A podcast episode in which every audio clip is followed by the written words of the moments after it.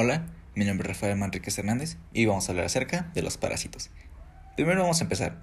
¿Qué son los parásitos?